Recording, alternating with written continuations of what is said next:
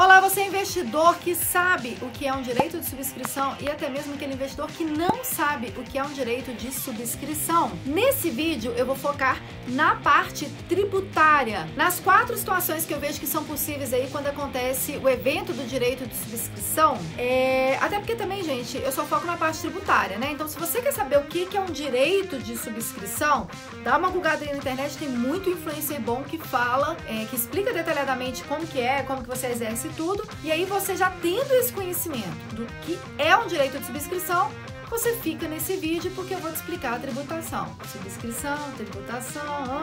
gente aqui adora uma rima, né? Direito de subscrição, sabe o rap financeiro?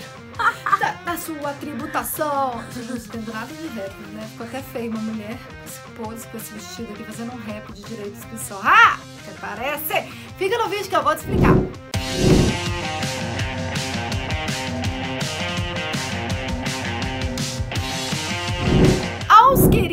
Desavisados, Normalmente, a dúvida do direito de subscrição, ela aparece quando a pessoa dá uma batida de olho ali na custódia dela na corretora e fala que título é esse com final 12 que eu não lembro de ter comprado. E normalmente os direitos de subscrição, eles têm o final 12. Eles aparecem do nada na sua custódia assim, e você, caramba, eu não comprei esse título, eu não comprei esse título. Porque, na verdade, aquilo ali é só um direito que existe sobre um título que você já tem.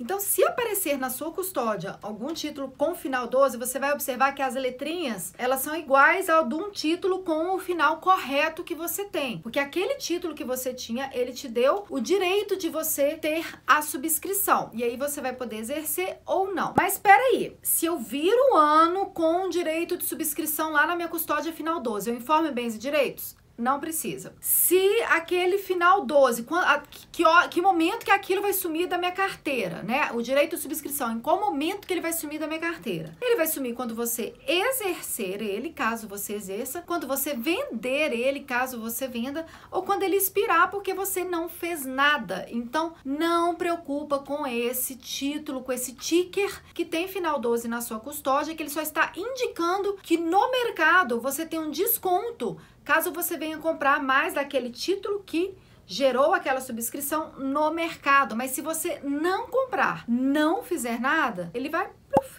sumir dali. Mas se você resolver exercer o direito de subscrição, ele também vai sumir ali da sua custódia, mas transformar no título a qual se refere aquele direito de subscrição. Então, se você tinha um fundo de investimento imobiliário que te deu um direito de subscrição, ah, eu vou exercer esse direito de subscrição, vou comprar mais fundo de investimento imobiliário. Automaticamente aquele código 12 já vai ser incorporado ali no código 11 do seu fundo de investimento imobiliário, mas quando eu falo automaticamente, é o seguinte, né? Para quem tem a assessoria aqui da contadora da bolsa que vai entregar tudo pronto para o investidor já calculado. Você como investidor que tem que fazer os seus cálculos, que optou por você você mesmo fazer os seus cálculos e tá tudo bem, tamo junto, pode contar comigo. Tem um time lá no Instagram que responde todos os directs, então se você não achar o conteúdo aqui no YouTube ou procurar no Instagram e não achar, pode chamar minha galera lá do direct. Então, você, esse perfil de investidor que vai fazer os cálculos, se você exercer o direito de subscrição, o seu custo de aquisição é como se você tivesse feito uma nova compra daquele título de FIIs, por exemplo. Você já tinha ele em carteira por um preço X,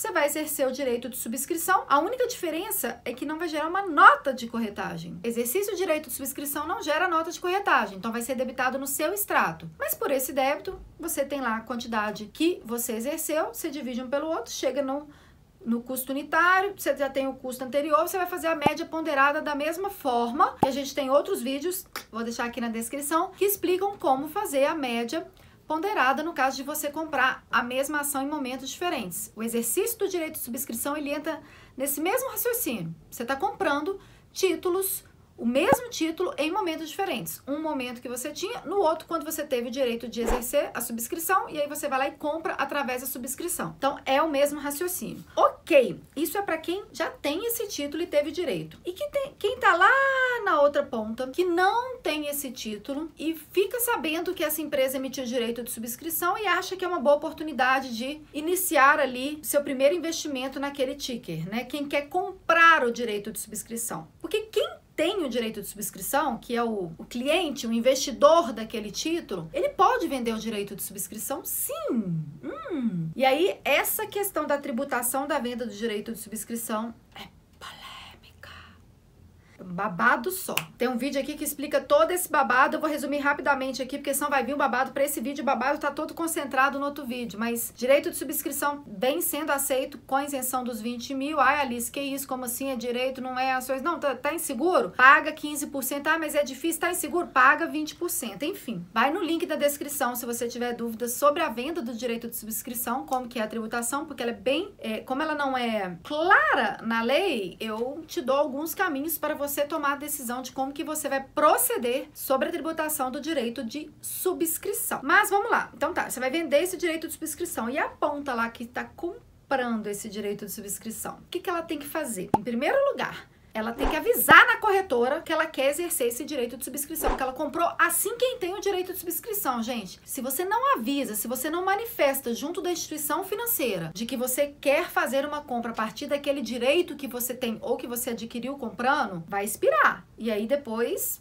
não tem o que você fazer. Quem ganhou de bônus, de brinde, porque já tinha aquela ação, o direito de subscrição, beleza, foi custo zero. Mas quem pagou pelo direito de subscrição vai ficar nesse prejuízo aí, porque acabou não exercendo o direito de subscrição. E é muito engraçado que tem gente que fala assim: não, mas eu nem vi que comprei esse direito de subscrição, assim, porque eu compro umas ações, eu vejo, as pessoas às vezes compram tanto sem critério, sem entender o que, que tá comprando, que às vezes a pessoa nem viu que comprou um direito de subscrição, consequentemente, não manifestou para a corretora que gostaria de exercer esse direito e ele simplesmente expirou e ela ficou nesse prejuízo porque não tem o que fazer com esse dinheiro ali que ela gastou, ok? Agora, se ela compra o direito de subscrição e ela exerce, manifestou na corretora que vai exercer a subscrição daquele direito que ela comprou, como que fica a tributação? Da mesma forma de quem exerce como já tinha, porém com uma pequena diferença. Eu sugiro que inclua, eu sugiro não, eu faço para os clientes aqui da minha contabilidade a inclusão do custo do direito de subscrição que você comprou, do custo da compra do direito, junto da aquisição do título na hora que você subscreve esse direito e que é debitado no extrato. Mais uma vez, de exercício de direito de subscrição não gera nota de corretagem, é só debitado no extrato. Então vamos supor que você que seja um título só, tá? Para poder ficar fácil. Você pagou três reais pelo direito de subscrição e aí ele no mercado tá no mercado normal aquele título tá 16 reais. Mas o direito de subscrição tá deixando você adquirir ele por 12 reais. Aí qual que é a conta que você vai fazer? Opa, eu vou pagar 12. Legal pagar 12. Tá valendo 16 no mercado. Mas eu vou ter o custo de 3. Então, seu custo para ter aquele título vai ser 15. Ainda assim é vantajoso porque você está pagando 15 e não 16, que é o preço normal que está no mercado. Há também controvérsias de pessoas que falam que não tem nada claro na lei para você incorporar o custo da aquisição do direito de subscrição ao custo do exercício da subscrição, mas eu entendo que é de boa, você está comprando direito, aquilo ali saiu do seu bolso, nunca vi ninguém ser fiscalizado por isso, mas você também pode optar por tomar a conduta que você achar que seja melhor. Aquilo que não é claro na lei, não tem como eu virar para você e falar assim, faz assim que é melhor. Por exemplo, faz assim, entrega a declaração nova se você teve uma única nota de corretagem no seu CPF. Isso eu tenho certeza. Então, isso aí eu vou direcionar vocês durante as minhas explanações para vocês fazerem, porque se a lei está clara, eu já vi várias pessoas serem fiscalizadas e eu sou muito incisiva em relação a isso. Agora, aquilo que a lei não é clara, como é que eu vou virar para você e falar assim, faça assim, faça daquele jeito? Não tem como, né, gente? Você, eu vou te dar as alternativas para você entender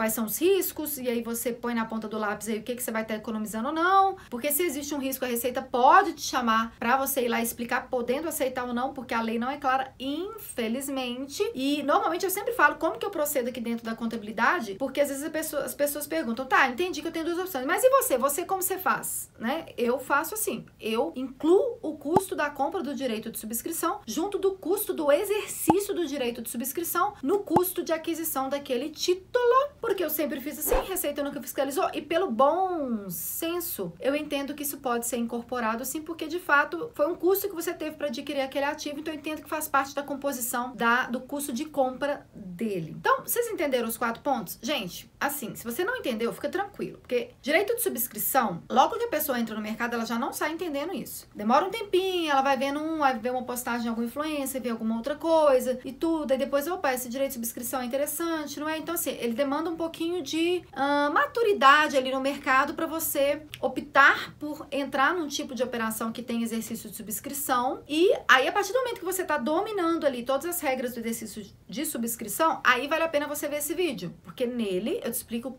que, que você faz com a tributação no direito de subscrição, entendeu? Acho que tô precisando melhorar minhas cimas. Não é assim, mas o ritmo. Tá indo, tá indo no caminho? Tá indo... Tá, tá bom. Maralice é ótimo. Tá indo no caminho. Não fique descontente. Não você fique tem. Você ainda vai conseguir um dia soltar essa artista que tem dentro de você, mas que nunca conseguiu sair, né? Talvez. É, interessa, gente. O importante é a gente se divertir.